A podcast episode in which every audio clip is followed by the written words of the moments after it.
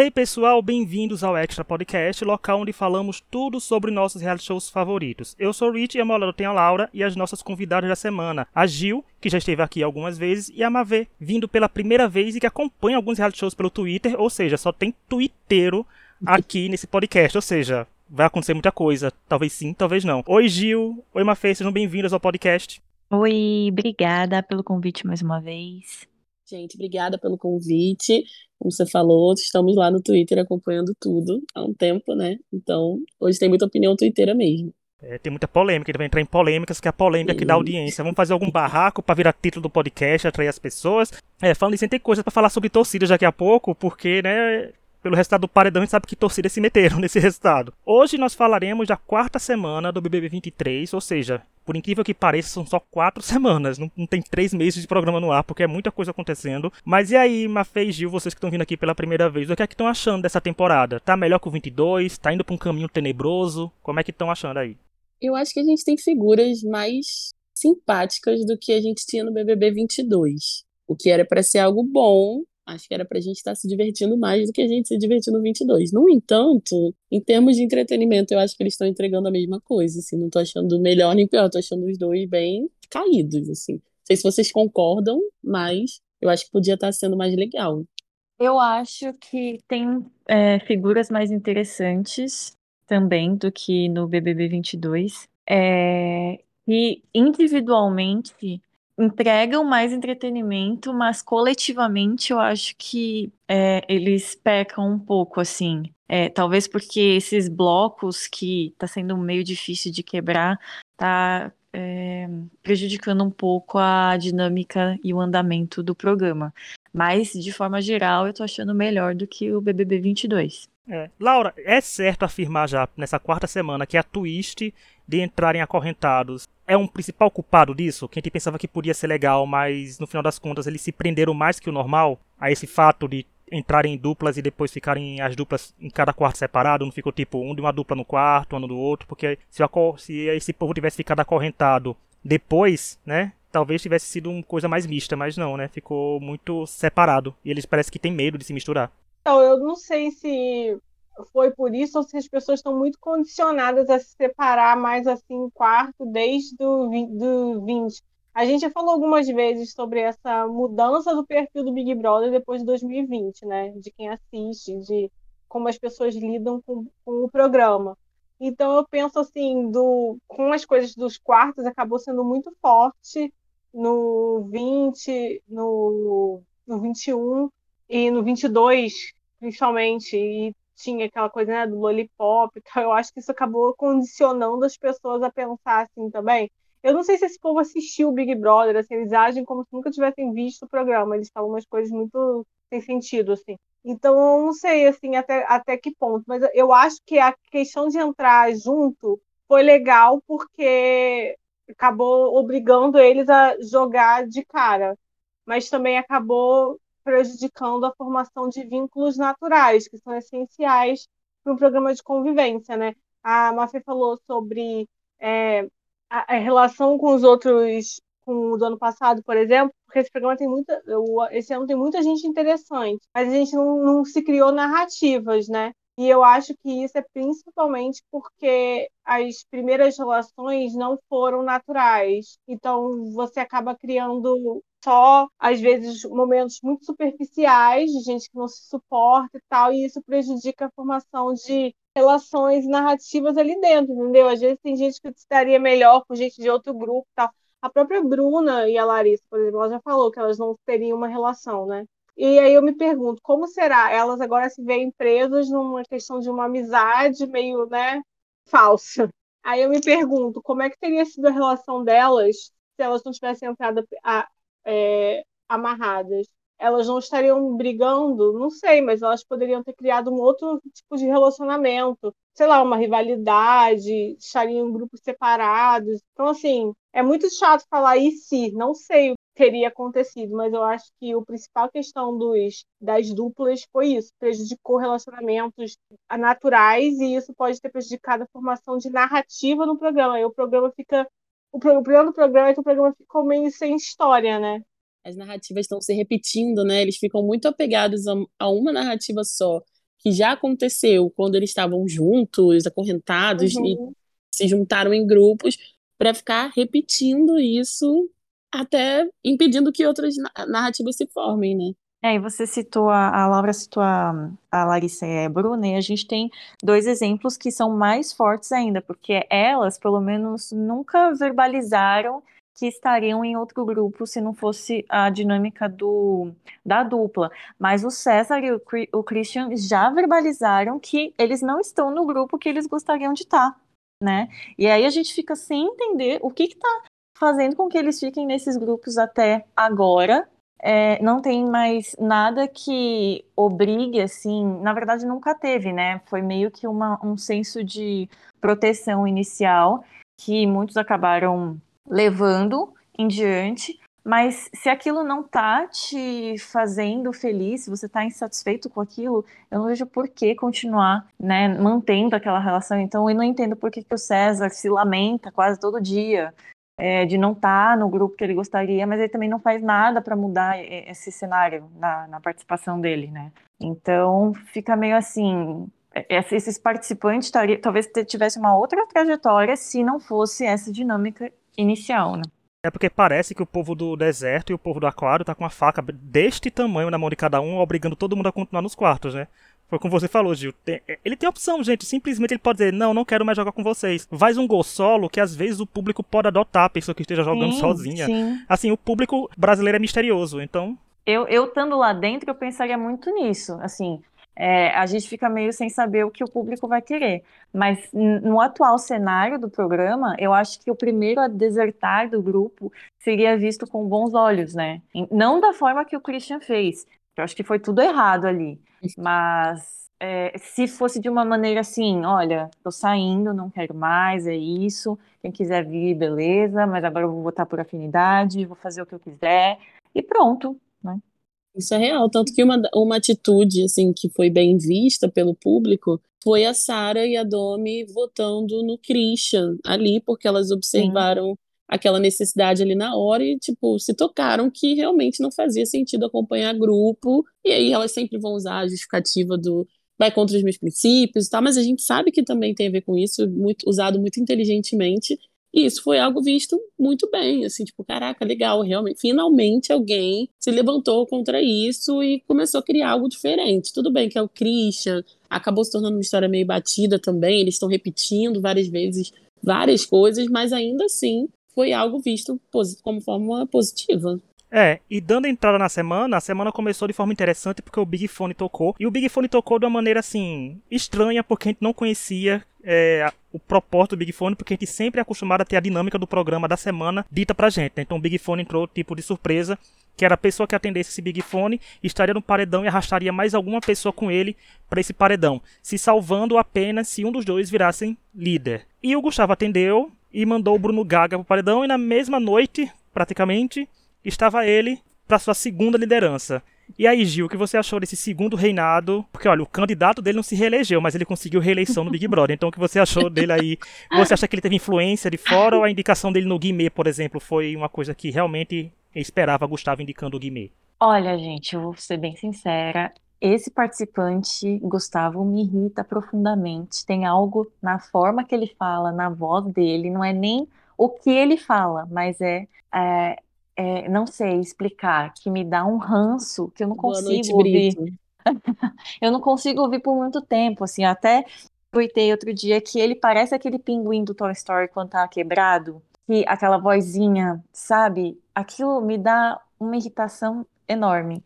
Enfim, eu não gosto dele desde o começo, nunca vi graça nem nada do tipo. Acho extremamente. É... Além de batido, ele não tem carisma. E aí fica uma coisa forçada, sabe? Até aqueles vídeos de quando saiu a lista dele é... jogando chaveco assim nas seguidoras. Era uma coisa horrenda, vergonha alheia total, né? Enfim. Mas sobre a liderança dele. É Acho que a tendência é levar ele aqui pro buraco, principalmente porque eles não tiram a bunda daquela cama, né? Então fica um pouco difícil eles interagirem com o resto da casa. É, eu até fico surpresa dele, ser tão querido, porque ele praticamente as poucas vezes que eu ligo o pay-per-view, ele tá, eles dois estão deitados. Então, é, mas sobre a indicação dele, eu acho que ele sentiu assim com a saída da Tina que ele tinha alguma segurança com o público e aí foi tentar o voto em alguém mais importante do grupo, digamos assim, né? Que o Guimê sempre foi considerado cabeça lá. Então ele, ele teve essa segurança com a saída da Tina. É, acho que assim, eu vejo as pessoas falando que ele se queimou bastante com os, os últimos acontecimentos, mas eu não sei se eu vejo dessa forma, porque eu tenho muito pé atrás com esse perfil de participante que é muito fácil de ser adotado, né, pelo público de casa, mas se a audiência também não tá boa, acho que é, ele não, não corre grandes chances de ter algum favoritismo maior, não sei. Mas, enfim, é um participante para mim que, assim, realmente eu não suporto. Nossa, ou seja, a Gil tem orgulho de ser cowboy fóbica. Isso. Então, é orgulho de ser cowboy fóbica, vem aí. E você, Mafra, o que achou desse segundo reinado do Gustavo? Porque, gente, ele tem sorte, né? Porque ele precisava ganhar a prova do líder e coincidiu com um grupo que fez de tudo para entregar essa liderança para ele. ele. Ele parece ser bom de prova, né? Também. Acho que as provas que ele fez, ele teve bons resultados, mas eu acho ele uma figura desinteressante também. Eu acho que ele não tem carisma para sustentar um novo César. E eu não estou elogiando o César, porque eu também não gostava dele. Mas o, o Gustavo, ele não tem nenhumas tiradas boas, sabe? Ele tá sempre escondido ali atrás ou dentro da Kay, porque eles estão sempre transando, nunca vi isso. E seria ótimo se ele ficasse só transando também, mas eles não falam, não fazem mais nada, assim, eles ficam lá falando mal dos outros, o que, seria, o que também a gente gosta bastante, mas na hora de fazer alguma coisa, de fato, ele foge. E aí eu acho que isso impede muito, porque uma pessoa fica dentro do quarto o dia todo, e aí quando sai, tá só preocupado em manter as boas relações, mas também não tá, assim, ali inventando alguma coisa nova, tentando criar uma nova narrativa, é, usando coisas que já passaram, ou as coisas que estão em evidência na casa, se escondendo mesmo, né? Eu acho que falta muito carisma. Eu só acho que ele não é adotado por isso, mas também sei que o perfil dele qualquer coisinha ali diferente que acontecer, facilmente ele ganha um sofá, que no momento eu acho que nem existe muito, né, nessa edição. Mas, assim, eu acho que ele é desinteressante. Hoje vai rolar a festa, a segunda festa dele e sinceramente, não tenho nenhum interesse em assistir, em saber como foi, se ele pegar um anjo, eu não tenho vontade de assistir o vídeo da família dele, sabe? Não tem um vínculo que foi criado por alguma coisa, porque ele tá muito preocupado ali com o relacionamento dele, com a Kay e com, assim, basicamente o sapato, né? E eu acho que o Guimê foi a chance ali, talvez no fundo, se ele for tão jogador assim, né? É, como parece ser, ele talvez quisesse até mandar o sapato para fazer esse teste, mas como eles são amigos, criaram essa relação agora de parceria, ele jamais faria isso. Então pegou o Guimê, que eu acho que ali para ele é a segunda pessoa do grupo ali mais forte, mais líder, para fazer esse teste. Usou uma boa desculpa para isso, fez uma vozinha de boa noite Brito no ao vivo, Algumas pessoas podem ter comprado, mas eu acho que essa foi a real intenção dele mesmo. Mas não deu certo. E aí, vamos ver na próxima. Espero que ele não ganhe o líder de novo, né? Olha, eu não criei expectativas pro Gustavo quando vi o anúncio do cast, né? Porque assim, tem pavor de cowboy, gente. A gente que acompanha o Big Brother há muito tempo, a gente fica, a gente fica com certo receio, né? Com medo, porque eles não trazem nada, nada de novo. A, o Caio trazia fofoca, pelo menos os calotes dele, né? Então, assim, tem uma coisa e ele era diferente dele. Né? É, é mas sendo que o Gustavo, o Gustavo, eu acho que além de não render muito, ele prende muito a Kay, porque a gente sabe que a Kay é potencial pilantra, né? Assim, para ser nesse pilantra, para servir a rivalidade feminina, porque talvez se o Gustavo não existisse no programa mais, a Kay aprenderia a falar das pessoas sem ser fora do quarto, né? Então não teria com quem ficar no quarto, ele vai ficar falando sozinha. Mas eu acho que ele não tem muito o que acrescentar mais, porque teve até um tweet hoje, né, que foi do Vai que falou assim: "Ah, o Gustavo, a produção pedindo pro Gustavo ler de novo, é, porque ele não tá lendo direito, eu não achei legal". Eu digo, gente, existe uma diferença entre não ler direito e não querer ler direito porque faz parte do personagem. E para mim tudo nele soa falso. Tô tipo Rafa Kalimann apontando pra ele aqui agora. Mas assim, ele não parece ser nada natural, sabe? A gente não espera uma coisa natural vindo dele porque até agora não foi nada natural. O tom de voz que ele usa no quarto do líder, pro tom de voz que ele usa numa sala, na dedicação, é muito distoante. Ele fa... Eu queria essa atitude dele se ele fosse, se ele falasse tudo o que ele fala no quarto, na cara da pessoa quando tá indicando ela, com a convicção de não ficar dizendo, ah, eu tô sofrendo por indicar. Não tá, gente, são dois grupos, você não sofre quando indica um grupo inteiro de rival. Eu acho que apoiaria mais ele por causa disso, mas nem isso ele faz. E é aquela coisa, eu não fico nem surpreso nem chocado, o público tá com ele, porque, né, eu, eu fui num grupo do Big Brother que tem 500 mil membros no Facebook, ele tava em primeiro lugar, então assim, eu fico mais chocado com perfis dele liderando, mas não sei que, né, agora com Amanda e com Sapato muda alguma coisa, mas eu não espero muito dele. E acho que a segunda herança dele foi, sei lá, acho que foi um pouco mais apagada que a primeira, porque mais uma vez a semana não foi só sobre ele, né? Foi uma semana que aconteceu coisas de fora, que era dentro da casa ainda, mas que movimentaram mais o jogo do que uma indicação dele pro Guimê, porque, por exemplo, o Guimê foi o. quase só teve 2% dos votos no paredão, então, sabe, não tinha nada sobre o Guimê para causar uma eliminação do Guimê assim, então ele foi apagado e com uma indicação bem esquecível, né? Eu achei que essa indicação dele, eu entendi por quê, mas eh, não foi boa porque o Guimê não foi eliminado. Eu sempre falo, né? O líder tem que eliminar quem ele indica, porque senão ele já vira alvo. Só que assim, esse programa ele tem uma questão tão forte lá dentro que o Guimê estava falando hoje que o principal que ele quer votar contra é o César. Aí, sabe? Eu também queria entender um pouco do feitiço que o cowboy tá colocando nessas pessoas, né? Mas assim, é engraçado, porque o cowboy essa semana, é, eu acho que ele e aqui eles acabaram dando um tiro no pé, assim, com as relações. Eles foram com muita sede ao pote por causa da questão com o Christian, de, do Dr. Fred e tal, e ele acabou expondo muito um lado dele que não é expondo para os outros, assim, né? Dando essa oportunidade de ser exposto de uma forma que eu não esperava, que do jogo dele, que sempre foi muito de resguardar, resguardar as coisas. Só que ele acabou não sendo exposto. Não da forma como ele teria que ser, sabe? As pessoas lá dentro ainda gostam muito deles e é tão, tão fácil. Isso que eu acho bizarro, assim. É igual a gente falou, as pessoas lá gostam muito dele porque não sei, não sei se elas acham que é um perfil que os outros gostam. Não, Tem casal sei. também, né? Medo do casal, da força É. de construir também. Dá pra ver que eles têm esse medinho. Eu acho que é, vou pegar um gancho que o Rich falou da Kay. Eu acho que a Kay não, com a saída dele, por exemplo, num futuro breve, ela se apagaria mais ainda.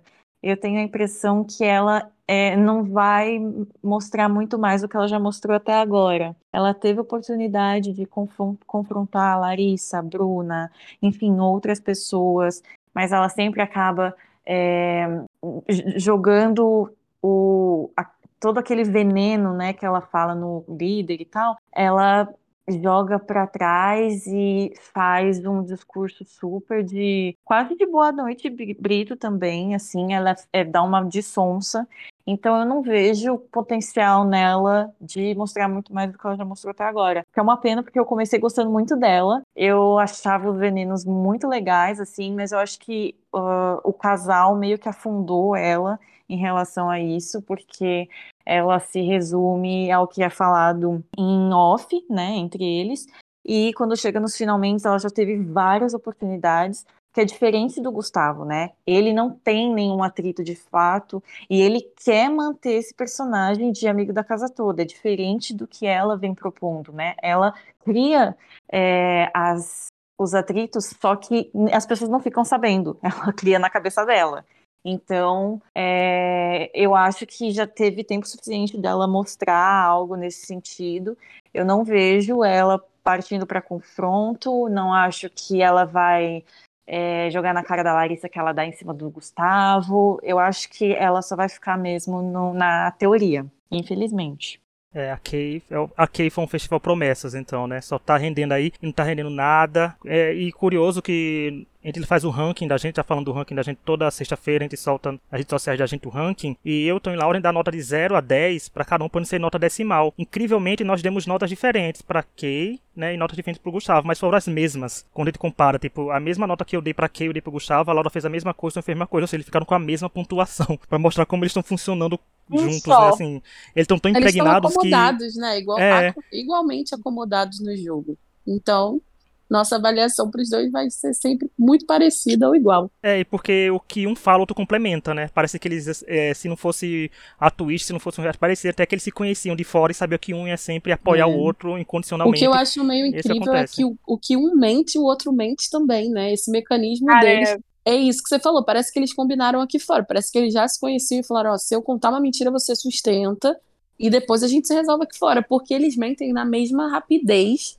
e o que tá do lado nem demonstra uma surpresa, tipo, olha pro outro, tipo, Mira, não falou isso, não. Também sustenta e acredita na mentira do outro, né? Eu fiquei assustada. Ontem, é, o, o Dr. Fred falando com eles, e o Dr. Fred saiu e eles falando na frente, era uma coisa, ele saiu e a mesma hora eles fizeram a mesma cara, tipo, já de, descartando ele de uma forma muito. É, foi bem chato, eu achei, assim, o que aconteceu Nossa. ontem. Porque o Dr. Fred, no líder, ele estava querendo um suporte assim emocional, né? Ele vê uma amiga na Kay e ele estava uhum. querendo um suporte emocional, ele estava querendo que é, não que ela comprasse briga dele, mas como qualquer amizade, se alguém chega em você falando mal de um amigo seu, é natural que você reaja defendendo aquela pessoa. E ela prontamente diz que não faria isso, né? Então, ele ficou bem chateado, deu para ver na cara dele. Aí ela tentou consertar, assim, falando que, ah, não, é, eu corto a pessoa, não dou nem a chance da pessoa falar, por isso que eu não tenho que te defender. Aí ele falou, ah, tá, entendi, mas deu para ver que ele ficou chateado, né? E isso que ele nem sabe as coisas que eles falaram dele é, em off.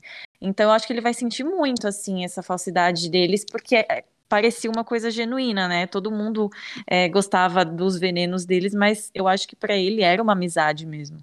É, vai, vai se chocar muito quando for eliminado, né? Teoricamente seria semana que vem, né? Mas o Dr. Fred sabe que tem sorte. Ele ganhou o bate-volta, mas ele pode ganhar outro bate-volta, nunca se sabe. Mas acho que as pessoas vão se surpreender muito de, dos participantes, no caso, quando saírem virem é, as, os vídeos né, por aí de Gusquei.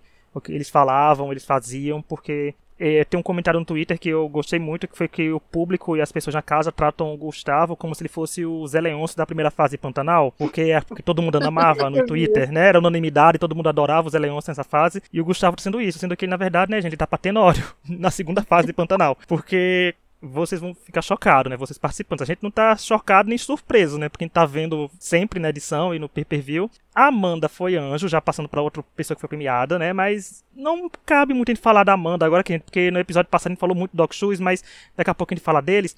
Mas tem uma coisa que foi um ponto grande foi porque o jogo do Christian começou a ruir e começou a render o principal enredo da semana, assim, digamos que de domingo para cá, e culminando no jogo da Discord, aconteceu muita coisa, foi muito é, disse-me disse, ele dizia uma coisa, teve flashback para coisas que ele falou que mostrou justamente Gustavo e Kay ali também concordando com ele. Então quero saber aí, começar com o Mafê, o que você achou desse jogo do Christian ruindo e o que você achou que está se prejudicando mais com isso acontecendo? Gente, então eu trabalho numa escola e aí anteontem, uma professora da escola virou para mim e perguntou: Você assiste Big Brother? E aí eu fico, já tremo quando eu ouço essa pergunta, né? Eu, aham, um pouco. E ela, então, você assistiu os últimos dias? Pode me explicar o que aconteceu com o Christian? Porque eu só vi uma confusão hoje, foi no dia do jogo da Discord, mas eu não entendi nada. E aí eu fiquei duas horas conversando com ela sobre isso. E aí, sobre o você perguntou quem se prejudicou mais com isso, eu até diria que pode ter sido a Paula, mas a gente, é, pelo que a gente viu também não foi só isso que prejudicou a Paula, né? Mas foi quem saiu e quem estava diretamente relacionado a isso. Porque a Bruna não vai sofrer consequências, a Amanda também não.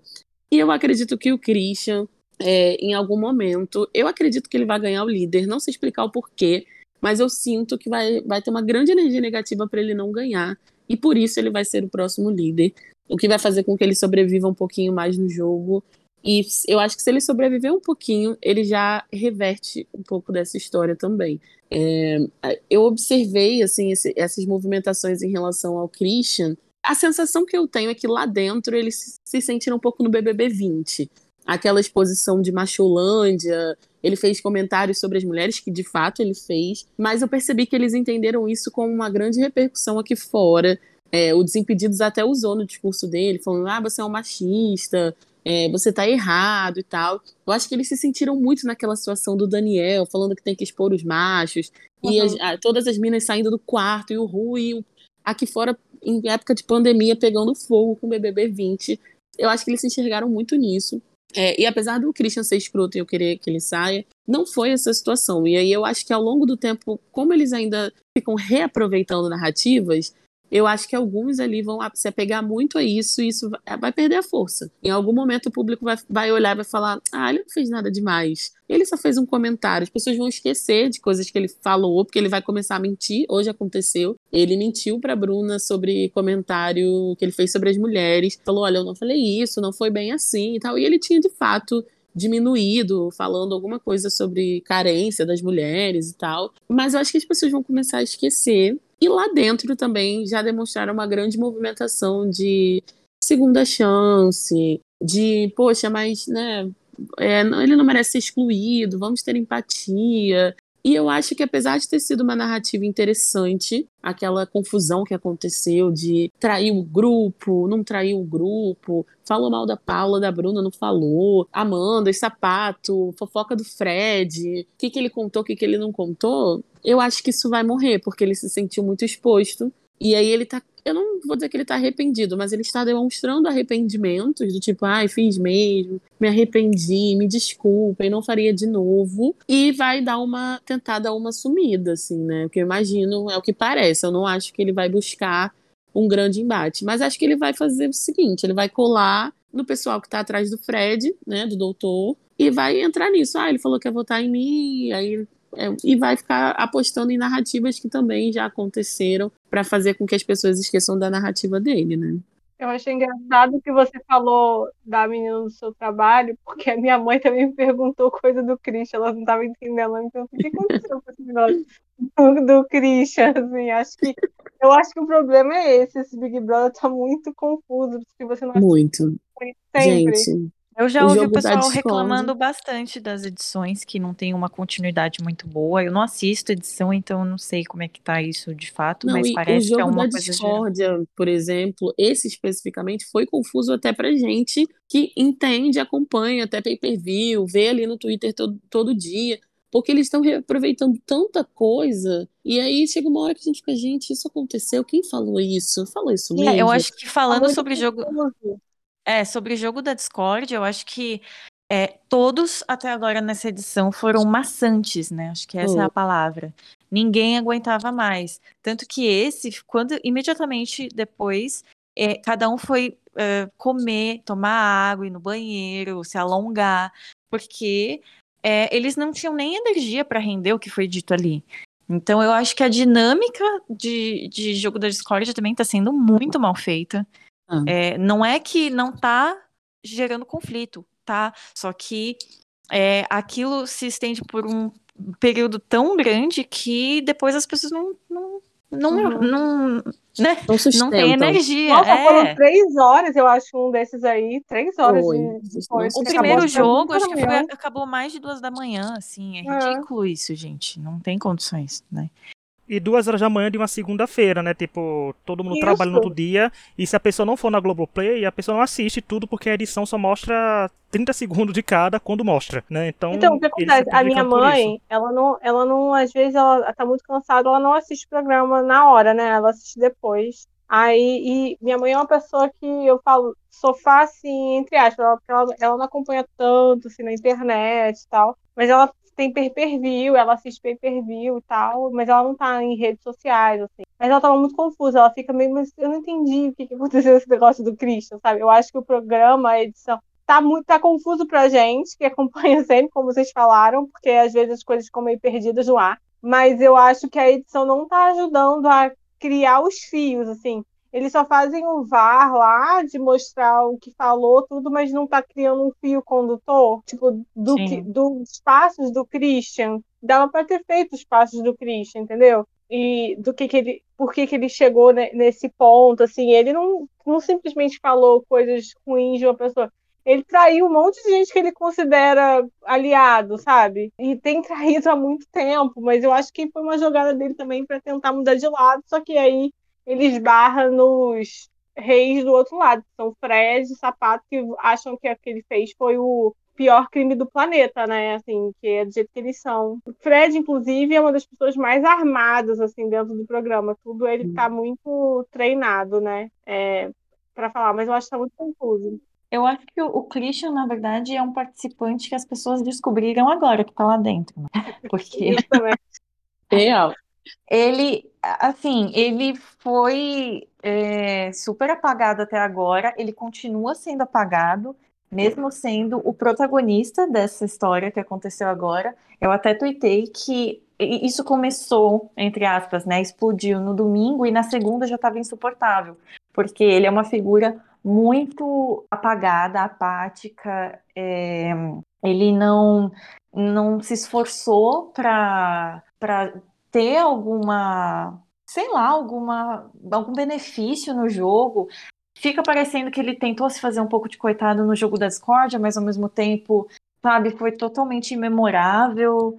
É, ninguém vai lembrar desse jogo, então assim, acho que essa história foi muito, muito flop, flop assim, total. E uma coisa que a Mafê falou, realmente eu acho que eles acharam muito que estava dando um, uma, uma reprisada no plot do BBB 20, né? Só que no 20, mesmo aquilo, aquilo do, da proposta de seduzir e tal, tendo sido uma besteira também, na verdade, né? Aquilo foi uma besteira, o, o, Pet, como que chama? Patricks, é, né?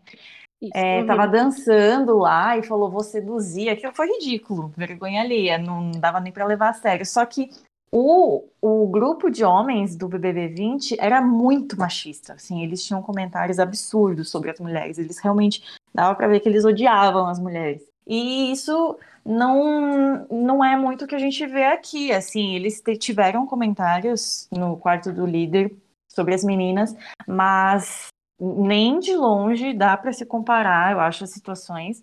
Então, é, tem que forçar muito a barra para eles lá dentro compararem as situações. E o Fred, é, Desimpedidos, forçou muito, né? Ele deu uma lacrada assim, master. No, lacrou no muito Christian. no jogo. E, e aí tava doido pessoas... pra dar aquela lacrada é... já. E aí as pessoas pegaram aquele pedacinho, a única fala dele, e ficaram é, compartilhando e tal. Porque é isso, né? Eu acho que ele é muito de frases de efeito, assim. E e eu acho que essa história vai realmente morrer, porque o Christian não, não sustenta. E, e, ontem aconteceu uma coisa muito engraçada, e assim, eu fiquei um pouco chocada também, porque é, não foi depois do jogo da Discord. Eles simplesmente estavam no líder conversando, ele, Gusquei, a Sara estava lá também, como se nada tivesse acontecido. Eu fiquei pensando, gente, essas pessoas estavam se matando um minuto atrás. E, e, aí me responderam uma coisa que faz muito sentido, né? Que parece que o Christian e Gusquei estão com um pacto velado. Tipo assim, ele não entrega as mentiras deles. Uhum. E eles meio que fingem que é, tá tudo bem e, e continuam amigos dele, em off, né? Eles se protegem. Sim. É, eu acho que faz sentido isso também. Acho que existe uma questão ali também de. É, eles não acham que é tão grave assim. Nada do que um, nenhum ele fez. Então. Não, e sabe o que ah. pode ajudar o Christian ainda? O que pode ajudar o Christian ainda é a coisa que a gente vem falando no podcast desde o. quando a gente analisou a semana zero, que dava pra ver. Porque o que pode ajudar o Christian é porque esse BBB, pra gente, não é, a gente sabe o que pode acontecer, né? Para eles lá dentro vão ficar muito confusos porque, tipo, o Christian não sai para qualquer pessoa se bater no paredão, né? A gente sabe que o Christian pode derrubar a Domitila, o Fred Nicásio, porque a gente tá vendo que tem um hate se formando para essas pessoas, né? Assim, que vão contra determinado participante. E a gente vê isso pela porcentagem da Paula, que vai falar daqui a pouco. Mas eu acho que o Christian se segura em alguns paredões ainda, infelizmente. Porque o Christian também, semana passada, se tivesse saído, essa semana não tá nem lembrando que ele existia, né? Então eu acho que ele foi muito. É... deu sorte de cair essa semana. Mas, gente, formando o paredão, a gente viu que teve o Bruno Gaga pelo Big Fone, o Guimê indicado pelo Gustavo, a Paula indicada pela Kay, comprou o Poder Supremo, e Fred Nicásio e Amanda votados pela casa, que Fred Nicásio pegou e escapou ganhando o bate-volta e resultou na eliminação da Paula por 72,5% dos votos. É um paredão quadro, uma porcentagem alta e com mais de 34 milhões de votos. Eu quero começar com você, Gil. Gil, o que foi que eliminou a Paula com 72,5% dos votos? Olha, é... eu acho que foi um, uma, uma série de fatores. Assim, a Paula, na verdade, nunca foi uma participante querida. É, mesmo as caprichetes tendo um ódio assim acima do normal por ela, outras pessoas eu via falando mal dela, assim, detestando o jeito dela, que realmente ela é uma participante que lembra muito dos BBBs das antigas, assim. Ela é sem noção, invasiva, é, às vezes inconveniente, mas com o passar do tempo eu acho que a gente foi aprendendo a apreciar o que ela tinha a oferecer. Mas a gente sabe que o público padrão não gosta desse tipo de participante, então é, já estava bem claro que ela não ia longe. Só que nesse paredão eu achei que seria a eliminação mais é, fácil assim do Bruno, porque é, eu não via ele muito querido pelo, do, pelo deserto, eu não achei que as torcidas do deserto iam se é, envolver muito nesse paredão. Acabaram se envolvendo, acho que principalmente as caprichetes, né? Viram a oportunidade. Mas a Paula era só questão de tempo mesmo. É, é uma participante que a gente vê que não ia longe. Ela não agrada o público do BBB, mesmo a audiência não sendo boa. Eu acho que, assim, quem assiste pelo Facebook, pelo Instagram, não gosta desse tipo de. Principalmente vindo de mulher, né? Eu acho que a mulher muito expansiva, a galera já olha torto, assim. Mas a gente tem que aprender a apreciar, né? Enquanto dá. E achei uma pena a eliminação dela, porque ainda tem um fator assim extra, né, em relação ao Bruno, que ele é péssimo nas festas. Ele já não, pelo menos para mim, ele não me dá entretenimento nenhum normalmente, mas nas festas ele consegue ser pior ainda especialmente em relação ao Mosca, é, que ele tem atitudes horríveis. E parece que isso também foi meio que deixado de lado, normal, né? A gente não espera muito das pessoas, mas é, é, é assim, triste, porém não surpresa com a eliminação dela.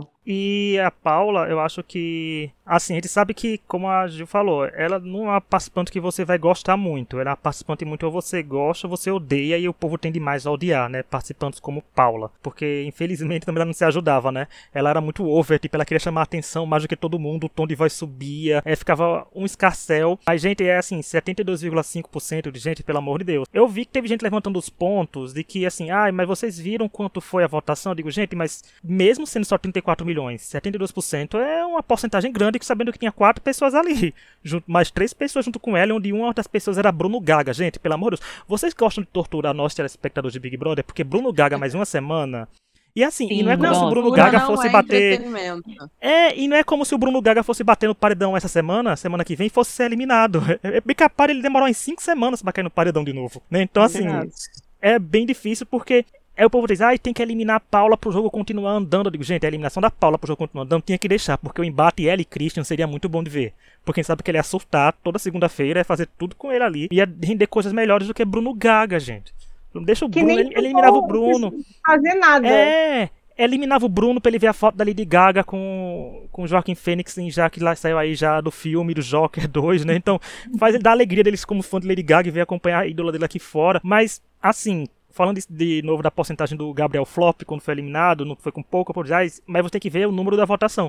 Digo, não, mas se for ver por número de votação, então, então veja, gente, quantos milhões de pessoas queriam que ele ficasse? Né? De 100 milhões de pessoas, ainda ele só recebeu 50%.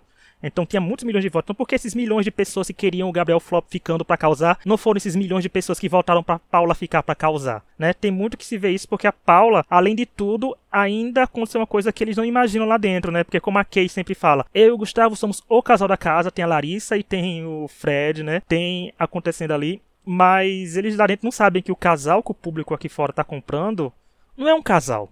Então, acabou tendo um fator muito externo que vai passa longe do que eles possam imaginar, o que de fato resultou na eliminação da Paula, mas eu acho que ela foi injustiçada, porque ela não era pra sair agora.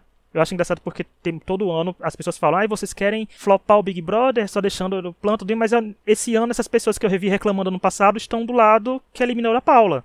Então. Mas isso a gente sabe que, que quer, né? a galera fala da boca para fora. Quando a, é. a, o, o, favorito lá envolvido, ele vai tirar qualquer pessoa do caminho pra para ver o que ele quer, entendeu? Vira aquela novelinha de sempre, não tem jeito. E aí ela foi a sorteada da vez. Sabe, vocês assistiram aquela série Community? Então, tem, um, tem uma citação da Brita que ela pode perdoar determinado tipo de crime, mas o outro para ela é sustentável, a torcida da Amanda tá assim. Então, assim, né, posso perdoar isso, Mas isso aqui para mim é pior, então vamos, Paula, tchau, né? Mas eu acho que ela sofreu, a coitada da Paula, a pobre da Paula, né? Pra, pra ela. E é isso, infelizmente ela saiu, mas não devia ter saído. Agora 34 milhões, gente, tava pra ter revertido, bastava o povo querer deixar ela. E aí. Aí me fala isso porque eu não vou votar. Eu não voto também, É, não. Eu dou um também não. voto, posto no Twitter e digo, gente, com- é, tipo, deu um voto no Bruno Gag, tipo, ajudei, sabe? Então tá lá. Meu um voto, É, ele nele. essa Se sair com questão da Paula 50,01 foi- é meu. Foi de fato muita injustiça. Eu comecei odiando a Paula, eu ficava irritada. Cada fala dela, cada frase, eu ficava muito irritada. Xingava muito a Paula, mas chegou um momento que eu percebi que ela era muito necessária ali. Eu fiquei muito triste que ela saiu, inclusive, porque não fez sentido. Mas também tem um outro ponto, assim, ela não é culpada de fato por isso, a gente sabe que tem vários outros fatores, mas ela também não se protegeu de forma inteligente nesse paredão, no pré-paredão, assim, no jogo da discórdia, quando Uhum. falaram assim, ah, que você traiu o grupo, aí ela vem e me fala, exatamente, é, eu traí mesmo, e não sei o quê. E aí, ela, na hora que descobriu a questão lá do Christian, ela ficou rodando pela casa, tem essa coisa dela ser over mesmo, que a gente aprendeu a apreciar por gostar muito de reality, mas ela ficou rodando pela sala, pela casa, ameaçando coisas que dava pra ver que ela não ia fazer também. Então ela ficou Sim. rodando lá, ai, porque eu vou pegar ele, ah, que não sei o que eu vou jogar uma água na cara dele, eu vou lá, não me segura, não me segura. E aí a gente tava tipo, Mona, vai lá, faz, sabe? E aí ela acabou se expondo porque ficou rolando essa gritaria, e ela falando pra caramba que vai, eu vou, ai, porque ele despertou o pior lado, meu pior lado. E que pior lado é esse, Mona? Que você só prometeu. Eu não acho que ela saiu exatamente por isso, mas eu acho que isso contribuiu também nessa porcentagem final de pessoas que, tipo, ah, cara, essa Mona só quer ficar ameaçando. E é conveniente tirar ela por vários motivos, várias torcidas viram sentido na saída da Paula, então vamos tirar. Mas ela também não foi inteligente da forma que ela se protegeu nas oportunidades que ela teve. Eu acho que ela não foi inteligente em várias coisas nessas semanas dela lá. Inteligência Ela- não é forte. É, ela é uma jogadora muito interessante, assim. Eu acho que ela não veio nada montada, nada. Eu acho que ela falou, é isso aí, e foi, sabe? É bizarro, assim, em 2023, assim, ver uma personagem assim no programa, porque eu não, não. Ela fazia as paradas totalmente sem noção, igual vocês falaram, sem uma preocupação em nada com o externo, assim. Nada. É bizarro. Não sei como. Um desprendimento, assim. Uma confiança, talvez, em si mesma. Não sei, deve ser. Agora, o melhor de tudo foi a cara dela quando ela foi eliminada e viu os seguidores. Pô, fiquei com pena. Mentira, não fiquei não, porque no final eu quero um edit, porque isso vai acontecer com todo mundo que sair. Mentira, a Tina é uma coisa boa, dela, né? A Tina ficou feliz com os dela, né? Eles vão ficar menos surpresos com. Quer dizer, eles vão ficar mais chocados com isso de seguidores do que se eles saíssem com 99% dos votos, sabe? Eu acho que vão ficar mais surpresos com e não ter esses seguidores Real. todos. E, inclusive, foi um dos temas de podcast que a Gil deu a ideia de ver isso, porque, né, Gil? É o Brasil que é surtado por seguidores, que só no Brasil a pessoa Sim, sai a com 30 gente milhões já de seguidores. comentou uma outra vez um pouquinho sobre isso, né? E eu falei, eu falei é, que depois da saída dela que zoaram a cara dela, eu falei que isso é uma coisa boa, né? Tá voltando a, a ter um, um ganho de é, um ganho de seguidores razoavelmente saudável, porque a gente não pode achar que a pessoa sair com 30 milhões de seguidores é uma coisa normal, né? Tem alguma coisa errada na cultura de, de rede social do brasileiro. Isso aí tá muito claro, né? Mas, e, e outra, em nenhum lugar do mundo isso acontece. A gente tem realities é, que passam nas principais emissoras dos Estados Unidos que têm audiência absurda e os participantes têm lá 100 mil seguidores. Então, é uma coisa muito característica do Brasil que a gente precisa rever e Uhum. começar a achar normal o participante sair com 50 mil, com 100 mil, e não ver isso como motivo de zoeira, assim, como se fosse um fracasso. Não, é normal, né? Então Não, vai é render um episódio podcast nessa Ne- época off. Netflix, Netflix, assim, que tem séries que todo mundo assiste, Love's Blind e tal, e ninguém fica com 30 milhões de seguidores, né? E o mundo todo tá vendo.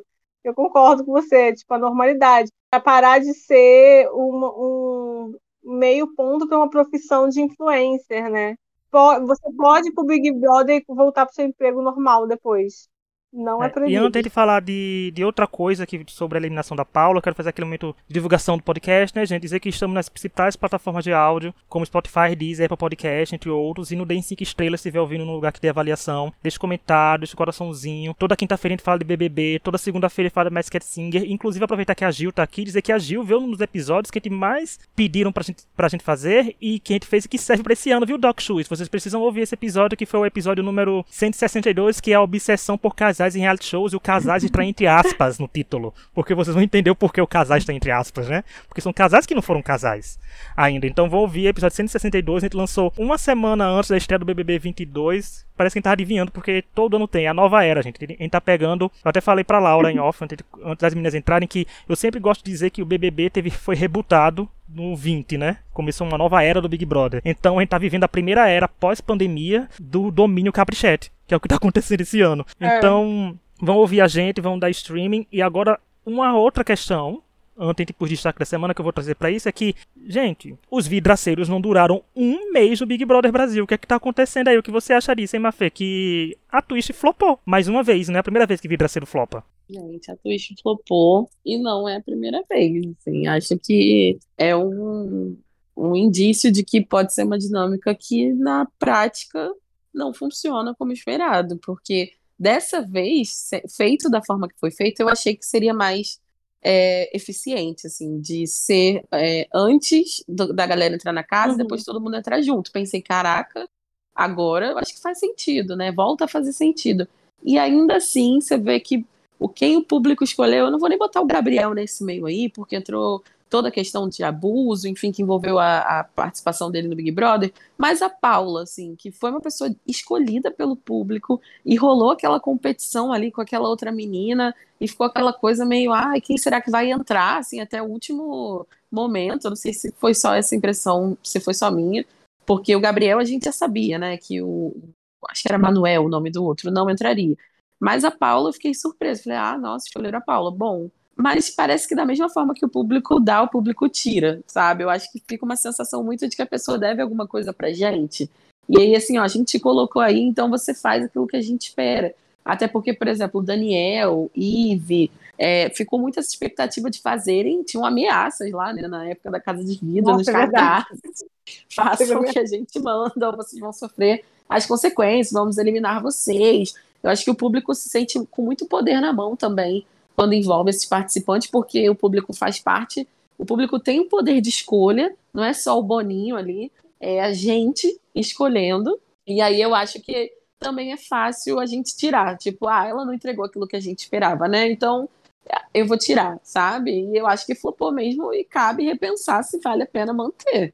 Porque em diferentes dinâmicas, ainda assim, a Casa de Vidro não deu certo.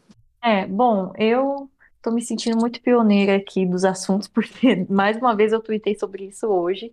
É, eu não consigo lembrar de um participante que teve uma trajetória que você fala, não, esse foi o participante da Casa de Vidro. Eu acho que essa dinâmica nunca deu certo.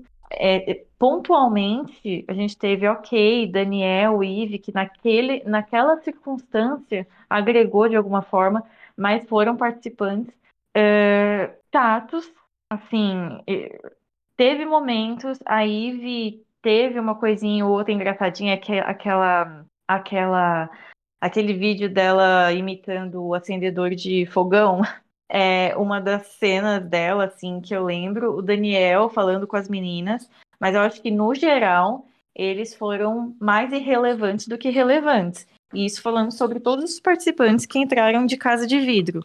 Eu lembro a Maíra Card. Eu gostava da Maíra, ao contrário da grande maioria, eu estava do lado dela na briga contra a Francine, porque eu achava a Francine péssima de argumento. Mas, assim, teve Camila no 13, péssima também. Os homens, muitas vezes, a gente nem lembra, né? Quem foram. É mais ou menos as mulheres mais lembradas. Mas eu acho uma dinâmica, assim, que pra ontem tem que acabar. Muito, muito ruim Casa de Vidro. Eu também acho. E o público surta de uma forma que me dá constrangimento. As pessoas, eu, tudo que envolveu a Casa de Vida esse ano foi um constrangimento sem fim, sabe?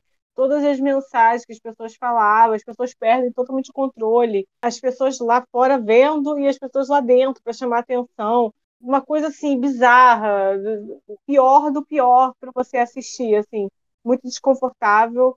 Não acho, já deu, Boninho, já deu, chega. Boninho, por favor. Ajuda a gente. Tem um episódio dos Simpsons que é o Homer entrando como anjo de spoiler e falando spoilers de uma novela. Que ele fica falando assim que o que vai acontecer, o que vai tudo, e o povo da audiência da novela até aumenta. Eu vejo muito isso com o Big Brother, porque assim, a função da Casa de Vidro hoje em dia é para 90% do público ver alguém entrando desmascarando quem tem que ser desmascarado lá dentro. Aquele momento de virada que a mocinha volta na novela e tem que desmascarar quem é vilão, quem não é. Acho que eles querem esse senso de justiça sendo amplificado com a Casa de Vidro, que é o que vem acontecendo, né? O, o 20 aconteceu isso, aí teve a Larissa e o Gustavo ano passado falando isso, que a Larissa só rendeu o meme do limão. E como falaram, né, só rendeu porque foi a reação da Lin, e de resto não rendeu mais nada. Mas eu acho que perdeu o foco disso, e o curioso, né, que os seguidores da Paula, 300 mil foram da Casa de Vidro. Né, assim, ela ganhou, durante o programa ela ganhou 100. E olhe lá, porque ela ganhou mais pelo impacto ter sido a, a primeira participante, né, ela e o Gustavo serem confirmados no Big Brother. Então, teve esse mais esse teor. Agora, falando de destaque da semana, é que toda semana cada pessoa que está nesse podcast tem que escolher uma pessoa que se destacou no programa, seja por coisas positivas ou coisas negativas. Ou seja, aqui nós temos quatro hoje. Então podemos ter até quatro pessoas diferentes. Podemos ter duas, três, uma ou nenhuma se acharem que a semana foi tão ruim que não teve ninguém de destaque. Vamos começar pelas nossas convidadas. Começar, Gil, para você, quem foi o destaque da semana 4 do BBB 23 e por quê? Olha, eu acho que eu vou dar um destaque negativo para o Christian. Ele conseguiu estar como protagonista num plot e é, fazer esse plot morrer da pior forma possível. Ele não sustentou, ele não agregou, ele não lutou por aquele plot, ele não fez acontecer. É, se fosse qualquer outro participante mais inteligente, teria agarrado e é, usado aquilo a seu favor. Então, ele é péssimo em tudo que se propõe a fazer. E mesmo Nossa, assim, parabéns, tem Christian. gente que tá defendendo e dando torcida para ele, porque eu vi. Aí você fica assim, cara, mas ele não fez, Ai, não fez Tem condições. Eu, ela até falou, a Ju falou isso dele não conseguir aproveitar. Eu até achei legal no início, quando começaram a apontar que ele traiu o grupo, que ele foi sincero. Ele falou assim: é verdade, eu traí mesmo. Aí eu pensei, pô, legal, eu acho que ele vai seguir uma vertente agora de peitar e falar: eu traí mesmo, qualquer um no meu lugar ia trair uhum. também. Cara, nem isso. Ele começou a aceitar todo mundo. Foi uma fila de gente falando: você traiu o grupo? Ele, é, eu traí, é, eu traí. É, até ele nem responder as pessoas. Falei, pô, uma coisa que era para ser legal, raramente a gente tem visto perfis das pessoas em reality é, assumindo que fizeram besteira. E ele assumiu, mas ele conseguiu usar isso da pior forma, porque ele foi super omisso na própria defesa, né? É, o Brasil é um país estranho porque qualquer pessoa tem torcida. Qualquer grupo tem, tem fãs, qualquer cantor tem fã. Então o, Brasil é, o Brasil é especial, gente. Pra, pra isso, o Brasil é especial. E você, Mafê, quem é seu destaque positivo ou negativo dessa semana? O meu destaque positivo vai para o Black, gente, porque eu acho que em meio a tanta isenção ali, tanta gente se omitindo, narrativas repetidas, ele pela primeira vez justificou a volta dele dos paredões naquela né, no jogo da discórdia, botando a cara para brigar com a Alface. Eu achei os argumentos completamente idiotas, como um BBB merece, do tipo você fica jogando aqui sobre a sua condição, fala que vai para o trabalho de skate porque não tem dinheiro para gasolina, é meu você é da saúde como eu, e, e ele ainda deu a oportunidade para o Alface responder skate é o meu lifestyle. Cara, esse tipo de frase idiota é o que a gente quer. Acho que ele soube brigar ali sem ser, é, sem, sem fazer com que a gente problematize coisas e saia do propósito do entretenimento. Então foi um pedacinho de luz no meio desse elenco que não quer se expor. Cara, essa briga foi muito engraçada. Eu amei essa briga, cara. Kate, meu lifestyle foi tudo. muito bom. E o hoje que eu gostei é que essa treta começou com... no jogo da discórdia, né? Assim, começou com o alface é. ao vivo. Eu, eu gostei, eu, hoje ele chorando com o cachorro de. É foi tudo. Do cachorro. Achei que ele entregou. Bom. Ele entregou. É. Ele entregou. Foi uma briga muito boa. Então, eu sempre me baseei das minhas no maiores notas, né? Essa semana, as minhas maiores notas foram para Domi, que se meteu com a história lá com o Guimê, que deu muito errado para ela, no fim das contas. é, foi para Paula, é, para o Ricardo e para a Sara. A Paula foi eliminada, então eu, eu fiquei meio assim de dar o destaque para ela, porque eu acho que ela errou na questão do paredão, assim. Ela não teria ido se não fosse aqui, né? Mas é, o Ricardo eu já escolhi semana passada, mas eu acho que ele tem vindo numa crescente, assim, tá entregando muito. Ele, sabe o que eu acho assim do, do Ricardo que destaca? Ele é engraçado e não tem tanta gente engraçada assim. Tem a Domi com as coisas que a gente acha engraçado e tal, o Dr. Fred às vezes, mas o Ricardo ele faz umas coisas muito engraçadas, tipo ontem ele falando sobre o sapato e a obsessão dele pelo Dr. Fred Nicásio, e ele falando que ele era tipo Smeagol. Cara, você não muito engraçada. Ele falando lá na caixa, no Fred. Ele tem essas coisas assim, muito engraçadas. Ele é uma pessoa totalmente fora de si, bem, sabe? Ele parece que ele tá sempre. Sabe o Hulk que tá sempre controlando a raiva, por isso que ele tá sempre com raiva, então ele consegue controlar? Ele parece isso para mim. Parece que ele tá sempre assim, 100%. E aí ele só pode, ele escolhe a hora que ele vai explodir ou não. Mas o meu destaque essa semana me surpreendeu assim. Eu escolhi a Sara, porque para mim a Sara foi um grande catalisador de confusões assim meio inesperadas. Ela contar tudo pro não é uma não é um destaque necessariamente positivo, porque eu acho que ela foi meio burra, não pensou muito bem nas coisas, né? Mas ela chegou e já foi direto contando pro pro Ricardo a coisa do Christian, dele ter falado, sabe? O voto dela, que eu achei que foi um momento muito bom para ela, assim, que ela apareceu e ela que ela é uma personagem que está muito escondida, assim, ela teve esse momento que ela se destacou falando ali no ao vivo e tal. E, mas eu acho que é principalmente essa coisa dela ter ido falar, eu acho que ela acabou criando situações assim. Então, para mim, ela escolheu o destaque por isso. Eu acho que ela é uma pessoa que tem boas visões de jogo, mas nunca teve, não teve um grande momento ainda. E eu acho que ela tem essa, ela tem opções e eu tenho que ver como é que ela vai fazer. Eu sempre falo assim, o essencial para um reality show é você ser protagonista da sua história, você pegar a situação e colocar a seu favor. E eu acho que ela fez isso quando ela já foi contar, já foi, sabe, explorar e tentar criar essas relações dela. E eu acho que ela está numa posição boa, assim, entre os grupos, de não ser a primeira opção de ser votada, sabe?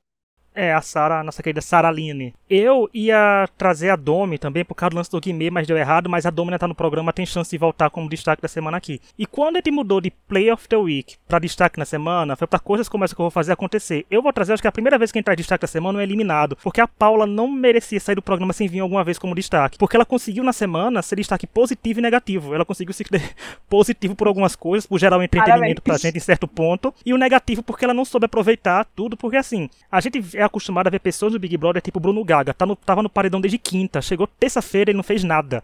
Ele não rendeu material, gente, pra pôr na edição. Então, assim, não tinha o que ser colocado. Sabe? Não tinha o que é ser humanamente aproveitável. Então a Paula, gente, a Paula dominou o programa de segunda-feira tinha muita cena dela. Eu sei que foi a derracada dela de vez ali. A porcentagem dela deve ter disparado naquela segunda. Mas eu acho que ela conseguiu protagonizar a semana que saiu. Pelo menos essa ela saiu por cima, assim, né? No sentido de que o nome dela estava em alta. Para o bem ou para o mal, ela estava engajando. Mas eu acho que ela merecia esse destaque, porque eu acho que também foi minha nota mais alta, não sei, da semana. Mas por tudo que ela trouxe de caótico no programa e nessa semana em si, pelas promessas que foram feitas e não foram alcançadas, mas o que eu boto mais fé na Paula porque ela falou na Maria Braga que vai estar esperando o Ricardo aqui fora, então o chip vai acontecer, né, gente? Esse casal Aí você viu que ajudaram acontecer. ela na maquiagem? Fiquei muito satisfeita por ela. A sobrancelha estava melhor. A sobrancelha. Ah, ela, ela merecia mesmo um destaque. Um destaque, sabe, aquela, aquela pessoa que a gente vai ver a sobrancelha por anos e vai lembrar que é dela, mas não vai acontecer porque não deu tempo. Tipo a sobrancelha da Mirella, sabe? Que a gente olha no Twitter e sabe que é dela. Mas eu sinto muito isso também, isso que você falou. O Gaga, eles têm muito essa expectativa dele ser o Gil por conta de trejeitos que eles observaram e associaram, mas eles também esquecem que o Gil era justamente essa pessoa que conseguia trazer a narrativa para ele, conseguia aproveitar os momentos bons, mas conseguia aproveitar os momentos ruins, conseguia aproveitar monstro, paredão, para justamente protagonizar pelo menos aquela semana, aquele momento. E o Gaga não, o Guimê também não se esforçou para isso. O Guimê se esforçava muito na primeira semana, inclusive, para protagonizar. E aí eu acho que com a, com a questão do Gabriel, ele está aproveitando para desacelerar isso, para né, a imagem dele não ficar desgastada. Mas realmente, de fato, a Paula é, tem o jeito dela sem noção, tem o jeito dela sem tato, mas foi a pessoa que se jogou mesmo. Então, pela primeira vez, desde que virou o destaque da semana, são quatro pessoas. O máximo que ter conseguido foram três, agora viram quatro aí essa semana. Ganha um troféu? Não ganha, mas ganha uma fotozinha bonitinha que é postada no um nosso Instagram, sabe? Né? É, Paula, você não ganha seguidores, mas vai ganhar um post pra gente no Instagram da gente, no Twitter. Ganhou aqui uns minutinhos de fala do podcast. Né? Não tem seguidores. Mas, gente, eu bem queria ir pro Big Brother com 500 mil seguidores. Eu que não trabalho com Instagram, nem sou influencer nem nada, ia achar o máximo tá com esse tudo de é, seguidores. Isso mas, já é muita coisa, é bastante. É, gente. Nossa, Povo esquece é muito... que tem vencedor eu... do Big Brother passado, Big Brother de edições que não eram hypadas, que tem o quê? 50 mil seguidores ainda hoje em dia, né? Então, eu acho o povo é anunciado ganha 100 mil. tem que ficar de boa, assim, porque, é... cara, eu acho meio aterrorizante ter esse número de seguidores, mas eu também não queria ir pro Big Brother, então eu acho essas coisas meio assustadoras, assim, na verdade. É muita gente, é meio, né? Assim, hum, é muita gente me olhando, mas esse povo gosta, tá? vai para isso, né? Sim, eu acho que é, fizeram um comentário bem bacana sobre isso. É, quando as pessoas, quando esses participantes olharem o número de seguidores e se decepcionarem, nas próximas edições, provavelmente as pessoas não vão é, para o BBB pensando em seguidor, o que é um ponto positivo. Talvez a gente consiga trazer um pouco da, da era old school. Né? Então, a gente não quer mais projeto de influência no BBB, a gente quer participante ah, de verdade. É, cara, porque você olha um cara tipo o cara de sapato. Por que, que ele foi fazer esse programa? Foi para tentar seguidor para virar, para fazer propaganda, sabe, de coisas de esporte. Porque ele não precisa de dinheiro. Ele foi só para isso, entendeu? E só para ser chato pra caralho, porque ele é muito chato. E ganhou, vai ganhar cap, caprichete. Parabéns. Vai ganhar iFoods em casa. E vai ter caprichete é. na plateia das lutas de MMA. Então vai ser uma coisa. Pense, sapato, cuidado com esse seu pós. Não, e Paninho esse negócio de ganhar seguidores, é, o Big Brother, o povo entra como fez um seguidor. Gente, pra ganhar seguidores você, e pra ser influencer, você vai pra corrida das blogueiras. Né? O Big Brother você vai pra ganhar um milhão e meio no final. E, gente, é um milhão e meio não, né? Já tá em um milhão e oitocentos mil. Ou seja, vai chegar sim nos dois milhões de reais até o final da temporada, chegando até a passar disso. E é um dinheiro sem desconto. Ou seja, vá pelo dinheiro, gente, porque pelo menos para mim 2 milhões seria maravilhoso na minha conta. né? Então, é melhor do que tudo. Enfim, gente, esse foi o episódio do podcast. Foi longo e foi legal. Quero agradecer pela participação da Gil, que voltou mais uma vez, e da Mafê, que veio uma vez. Espero que venham mais vezes vocês duas, viu, gente? Principalmente quando for falar de, do surto desse povo que ganha muitos seguidores. Então, vocês estão mais convidados para vir aqui mais vezes. Obrigada, gente. Obrigada, pessoal que está assistindo. E Domitillers, venham, vamos nos unir para levar a nossa Domi no top 3. Beijos. Assim a Domi vai ter Ai, mais minha. dois torcedores hoje. Parabéns, Sigam Domi. no Instagram a Domi, por favor. Ela falou bem da Amanda hoje, inclusive, hein? Sigam ela. Ela chipa, ela chipa. eu a também Domi queria chipa. agradecer, gente, pelo convite. Eu tô tímida porque é a primeira vez, mas eu tô doida pra voltar pra falar mal de torcidas, falar mal de jogadores, por que não, tá? Porque a língua aqui é afiada. Mas só para agradecer vocês, porque falar de Big Brother é muito bom, né? A gente gosta muito. E é isso, as redes sociais das duas vão estar tá na descrição, no, no Twitter, para vocês verem as tweetando sobre. Vai ver a Gil atiçando fandom, vai ver a Mafé atiçando fandom. Vai ter fandom. Se você depende da sua torcida, você vai seguir, vai passar um pouquinho de raiva, mas a intenção é essa, gente. Seguir isso a gente aí. no Twitter para ver opiniões diferentes. É um estudo de caso. Sim, gente, até hoje eu tenho fãs de Doc Shoes seguindo no meu Twitter ainda. É porque eu sou amigo daquelas pessoas de verdade, sabe? Se eu não silenciei a pessoa até tenho, agora. Eu. É porque a amizade tá perseverando. Eu sobrevivi a muita coisa. Eu falar que eu gosto de falar muita gente. Gente, a gente sobreviveu ao BBB 19. A gente sobreviveu a muita coisa Nossa, no Big Brother. Então, sim. a gente consegue chegar ao fim dessa temporada ao 21 também. É, a gente chega, a gente chega ao 22, né? Nem voltando muito longe, a gente sobreviveu a tantas temporadas. Mas é isso. Vão nos seguir, vão ouvir a gente nas plataformas de áudio. Semana que vem a gente tá de volta e segunda-feira tem Masked Singer. E só dizer que, se o Masked Singer for um especial de carnaval e não tiver eliminação, não tem episódio, gente. Que a gente não vai falar só do povo cantando os hits da Ivete, né? A gente vai esperar ter a eliminação pra falar de novo. E é isso. Até semana que vem. E tchau. Tchau. Tchau, tchau gente.